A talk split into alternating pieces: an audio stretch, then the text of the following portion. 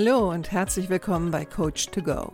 Wer braucht nicht ab und zu mal ein bisschen Unterstützung? Einen kleinen Schubser in die richtige Richtung oder einfach den richtigen Tipp zur richtigen Zeit?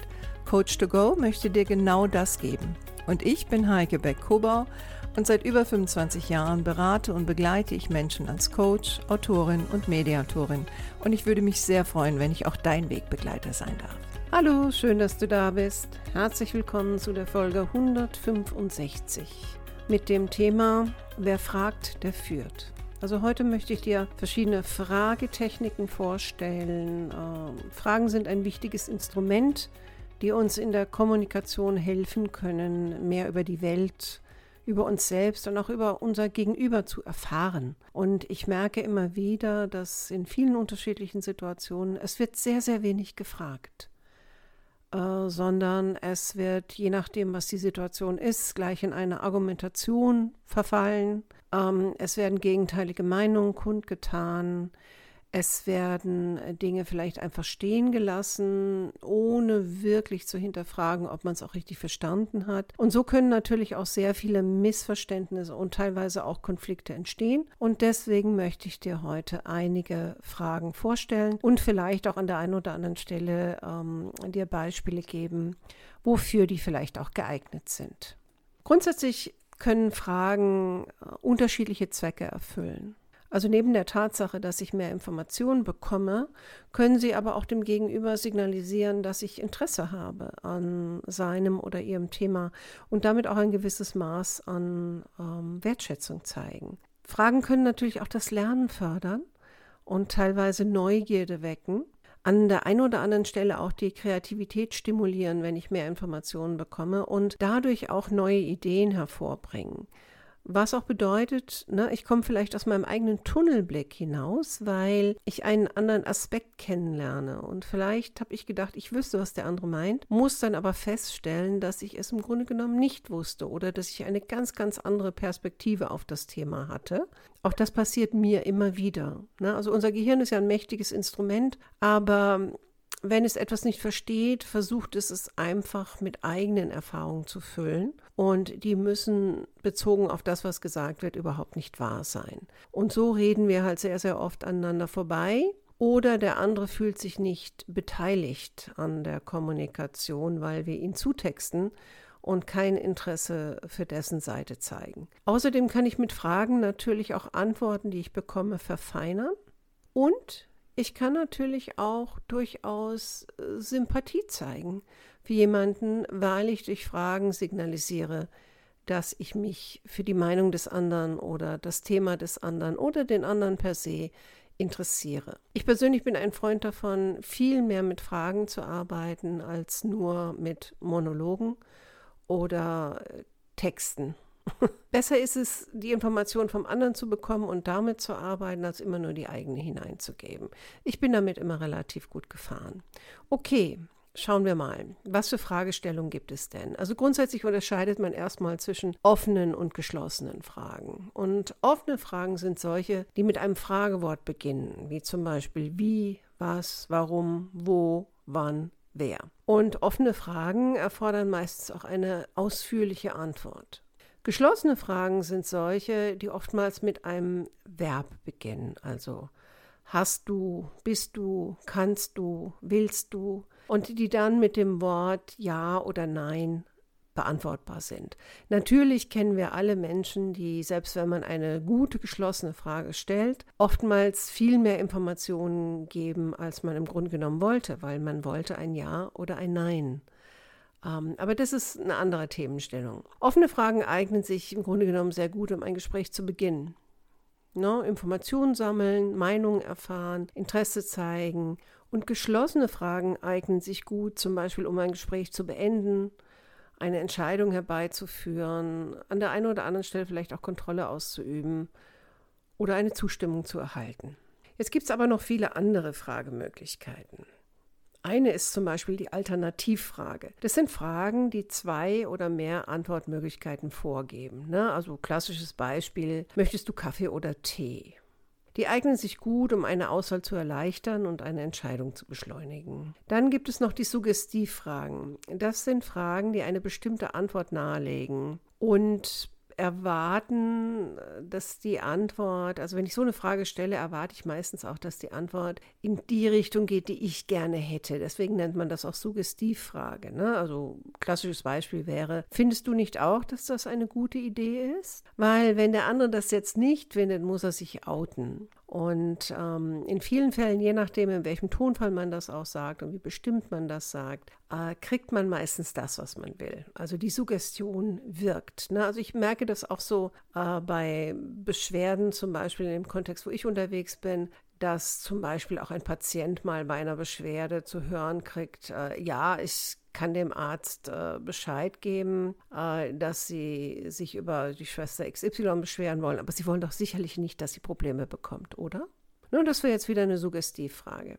Dann gibt es rhetorische Fragen. Und rhetorische Fragen, das sind Fragen, wo wir im Grunde genommen keine Antwort erwarten oder benötigen. Ne? Also in ähm, Vorträgen wird das oft benutzt. Also jemand macht eine Aussage und möchte die verstärken und betonen und sagt dann sowas wie, ja, und wer würde das nicht wollen? Ne? Also die eignen sich gut, um eine Argumentation zu untermauern oder auch eine Emotion zu unterdrücken. Dann gibt es Reflexionsfragen.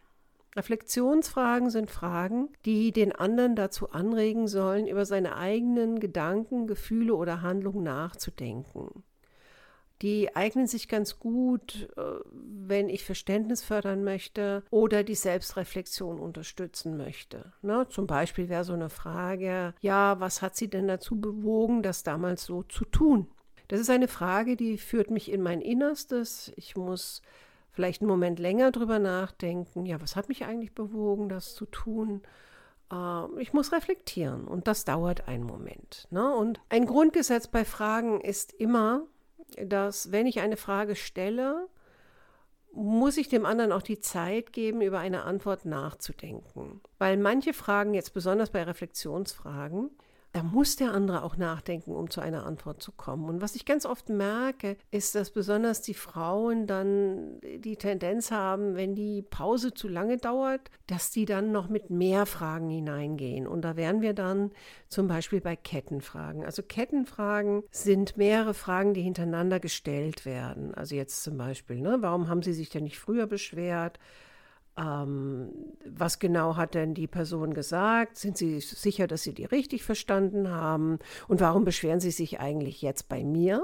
Das sind quasi vier Fragen hintereinander und Kettenfragen führen meistens dazu, dass eine gewisse Ungeduld transportiert wird. Klar, meistens ist man auch ungeduldig oder unsicher. Und das Gegenüber hat überhaupt keine Zeit, über die einzelnen Fragen nachzudenken Ne, sondern die kommen ja hintereinander wie so ähm, wie beim Maschinengewehr und das kann je nachdem in welcher Situation man sich befindet kann das auch zu Aggression führen oder wenigstens einer gewissen Verwirrung. Dann gibt es noch so etwas, das nennt man Konfrontationsfragen und das sind Fragen, die sollen den Gesprächspartner mit einer widersprüchlichen oder unangenehmen Situation konfrontieren.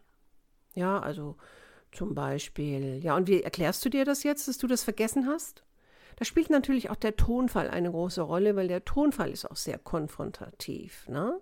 Äh, geht auch so ein bisschen in Richtung von Schuldzuweisungsfragen. Also Schuldzuweisungsfragen, da geht es nicht wirklich darum, dass ich Informationen von meinem Gegenüber haben will, sondern du, allein durch die Frage transportiere ich die Schuld auf die andere Seite. Also der andere ist doch selbst schuld. Also eine klassische Schuldzuweisungsfrage in meinem Bereich wäre, warum haben Sie sich denn nicht früher beschwert? Und wenn das dann noch in so einem zuckersüßen Tonfall kommt, ähm, fühlt sich der andere entweder verarscht oder denkt sich, äh, wie jetzt, ähm, was soll denn das heißen? Bin, bin ich jetzt schuld? Und ja, genau das soll transportiert werden. Und, und so eine Botschaft als ob eine Chance bestanden hätte, es wäre besser gewesen, wenn derjenige sich früher beschwert hätte, dann wäre auch die Chance größer gewesen, dass äh, sich jemand um diese Beschwerde gekümmert hätte. Wobei in vielen Fällen das ja gar nicht so ist. Äh, Im privaten Umfeld erlebe ich das auch immer wieder, dass Leute mit ähm, kleinen Schuldzuweisungsfragen arbeiten. Zum Beispiel, wenn man etwas auf eine gewisse Art und Weise macht, die jemand anders jetzt nicht gut findet. Und dann kommt vielleicht so eine Frage, ähm, äh, warum hast du das denn jetzt nicht äh, gleich weggeräumt? Und oft kommen die Fragen wirklich in diesen zuckersüßen Tonfall. Dann gibt es noch eine Fragestellung, die nennt sich Provokationsfrage. Und das sind Fragen, die sollen den Gesprächspartner herausfordern oder provozieren. Ja, zum Beispiel, also wenn dich das so stört, warum hast du es denn nicht selber geregelt? Na, das, das ist so eine Mischung, ich provoziere den anderen, ich fordere ihn heraus, vielleicht sogar ein bisschen Schuldzuweisung, ähm, solche Provokationsfragen, wenn das Motiv eher negatives ist, ich kann zum Beispiel auch eine positive Provokationsfrage stellen, aber wenn die Intention negativ ist, dann will ich schon dem anderen zeigen, hör mal, ne? Jetzt spiele ich hier mal nicht so auf, sondern krieg's geregelt. Es gibt sicherlich noch die ein oder andere Fragetechnik, die ich vergessen habe, aber diese Fragetechniken sind schon ein paar sehr wichtige Fragetechniken, die in unterschiedlichen Situationen sehr nützlich sein können. Aber selbst wenn du nur damit anfangen würdest, drüber nachzudenken, okay, die Frage, die ich jetzt gleich stelle, ist das eine geschlossene oder eine offene Frage? Wie viel will ich wirklich wissen?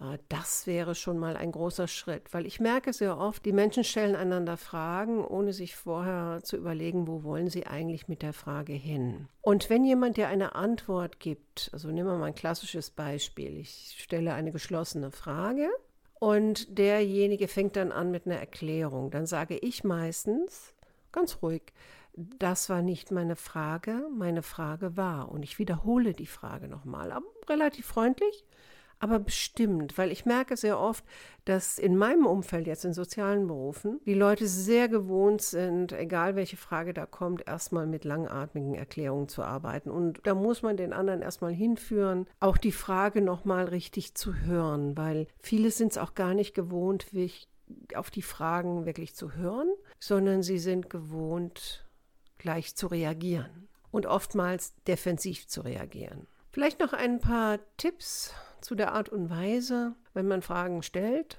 Ein Tipp wäre, stelle nur eine Frage und warte auf die Antwort. Also das, was ich vorhin schon gesagt habe, äh, nicht sofort mit anderen Fragen hineingehen, wenn die Pause etwas länger dauert. Wenn es wirklich sehr lange dauert, kann ich vielleicht die Frage stellen, über was denken Sie jetzt gerade nach?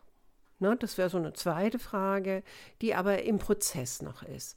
Stelle klare und verständliche Fragen, wenn möglich, äh, je nach Zielgruppe, ohne Fachjargon oder Umschweif. Also was ich auch sehr oft erlebe, die Fragen sind dann eingebettet in einen Sermon von Worten, die vorher kommen, dann kommt irgendwann die Frage und dann kommt nochmal eine Erklärung hinterher und die Frage geht einfach unter und dementsprechend kriege ich natürlich auch keine wirklich fundierte Antwort.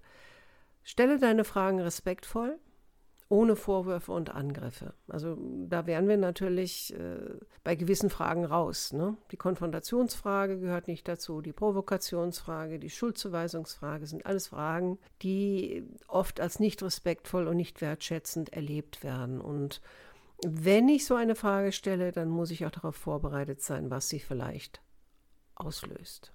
Bei der Alternativfrage stelle sie nur dann, wenn du auch bereit bist, das, was du vielleicht anbietest, möchten sie das oder das, dass du auch beide Optionen bereit bist zu erfüllen. Oder wenn du Optionen anbietest, ähm, dass du auch mit allen Optionen einverstanden bist, die du dort anbietest und nicht nachher dann enttäuscht bist, weil derjenige die Antwort gewählt hat, die dir eigentlich nicht gefällt. Und bei rhetorischen Fragen stelle sie nur dann, wenn du einen gewissen Effekt damit erzielen willst. Und wie gesagt, im, im Vortrag wäre zum Beispiel passen rhetorische Fragen ziemlich gut.